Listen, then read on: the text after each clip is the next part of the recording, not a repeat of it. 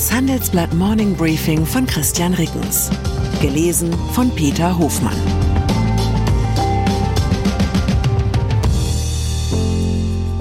Guten Morgen allerseits. Heute ist Freitag, der 6. Oktober 2023. Und das sind unsere Themen. Rückblick. Eine Woche, die Putin in die Hände spielt. Durchblick. Fünf Regeln für effizienteres Arbeiten. Ausblick. Energiemangel gefährdet Bayerns Wirtschaftswunder. Russland. Nach allem, was man weiß, trinkt Wladimir Putin kaum Alkohol. Aber zum Ende dieser Arbeitswoche hätte der russische Präsident allen Anlass, ein Fläschchen Krimsekt aufzumachen. So gut wie in den vergangenen Tagen lief es lange nicht für ihn. Los ging es mit der Erfolgssträhne am vergangenen Samstag, als Robert Fico die Wahl in der Slowakei gewann und am Montag mit der Regierungsbildung beauftragt wurde.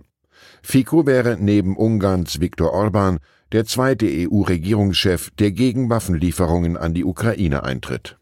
Dienstag folgte dann die Absetzung von Kevin McCarthy als Sprecher des US-Repräsentantenhauses. Damit steigen die Chancen, dass es so schnell kein neues US-Hilfspaket für die Ukraine geben wird. Am Mittwoch gab es dann einen netten Beleg für Putins These, dass man einfach nur abwarten müsse, bis der Rest der Welt die Lust an den Russland-Sanktionen verliert. Nach der UEFA hat nun auch der Weltfußballverband FIFA die Turniersperre für die russischen U17-Teams aufgehoben.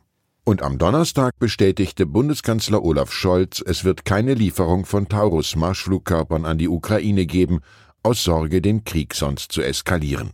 Wie man Eskalation richtig buchstabiert, demonstrierte Russland dann ebenfalls gestern, im ostukrainischen Gebiet Charkiw wurden Behördenangaben zufolge bei einem russischen Angriff auf ein Café und einen Lebensmittelladen mindestens 51 Menschen getötet.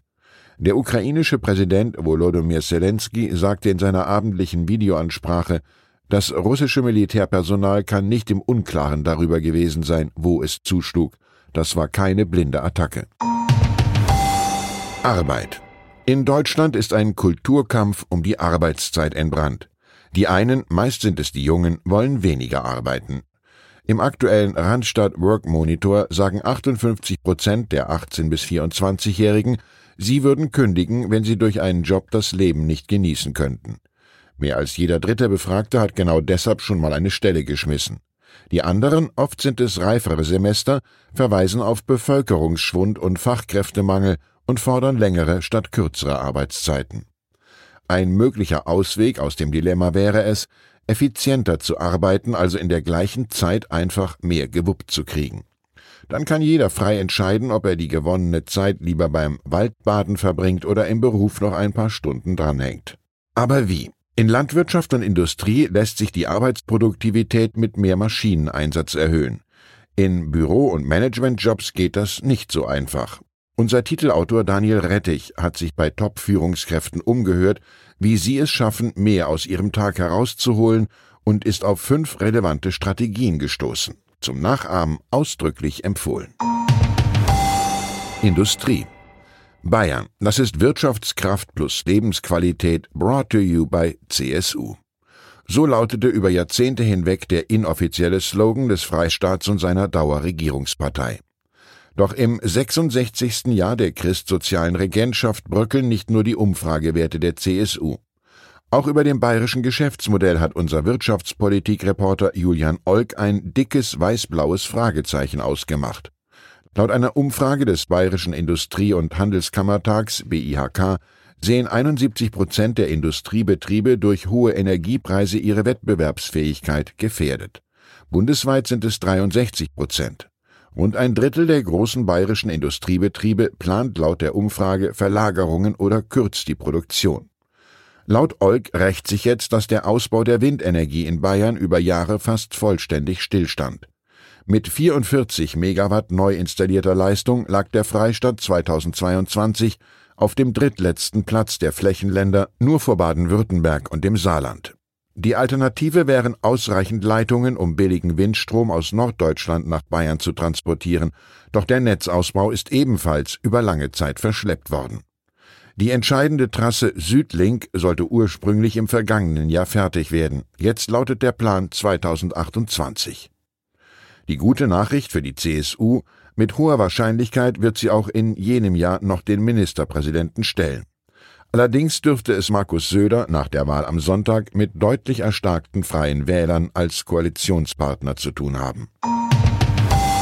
Landtagswahlen. Sowohl in Bayern als auch in Hessen, wo am Sonntag ebenfalls gewählt wird, zeigen sich allerdings laut ZDF Politbarometer immer noch zahlreiche Wahlberechtigte unentschlossen. In Bayern wüssten 28 Prozent der Befragten nicht sicher, ob und wen sie wählen wollen. In Hessen liege der Anteil bei 32 Prozent, heißt es unter Berufung auf Umfragen der Mannheimer Forschungsgruppe Wahlen. Als Projektionswerte für Bayern gibt das ZDF an CSU 37 Prozent, Grüne 16 Prozent, Freie Wähler 15 Prozent, AfD 14 Prozent, SPD 9 Prozent und FDP 3 Prozent. Für Hessen sind es für die CDU 32 Prozent, die Grünen und SPD je 17 Prozent, die AfD 16 Prozent und die FDP 5 Prozent. Bundespräsident. Eine alte Vielfliegerregel besagt, auf längeren Strecken gehört immer eine extra Garnitur Unterwäsche ins Handgepäck, man weiß nie, wohin der Flug umgeleitet wird und wann man dort wieder wegkommt. Es steht zu hoffen, dass Bundespräsident Frank-Walter Steinmeier diese Regel beherzigt hat. Von einem Staatsbesuch auf den Kapverdischen Inseln sollte es für ihn nach einem Zwischenstopp in Portugal eigentlich auf Heimatkurs gehen. Stattdessen ist der Bundespräsident nun zu einem überraschenden Treffen mit US-Präsident Joe Biden nach Washington geflogen. Steinmeier wollte die Reise nach Washington in der Nacht antreten. Dazu war eine kleinere Maschine der Flugbereitschaft in die Inselrepublik vor Westafrika gekommen. Das größere Flugzeug, mit dem Steinmeier dorthin geflogen war, brachte die restliche Delegation nach Deutschland zurück. Bei dem Treffen im Weißen Haus soll es heute auch um die gemeinsame Unterstützung der Ukraine gehen. Als offiziellen Anlass für den Besuch nennt die US-Regierung den Tag der deutsch-amerikanischen Freundschaft. Er erinnert am 6. Oktober an die Ankunft erster deutscher Siedler in Philadelphia im Jahr 1683. Ich wünsche Ihnen einen Wochenausklang, der Sie ohne Umwege nach Hause führt. Herzliche Grüße, Ihr Christian Rickens. Zur aktuellen Lage in der Ukraine. Deutschland sagt Ukraine weiteres Flugabwehrsystem zu.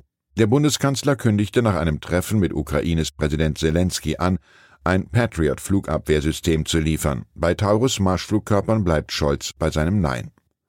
Razzia auf Anwesen von russischem Oligarchen am Tegernsee.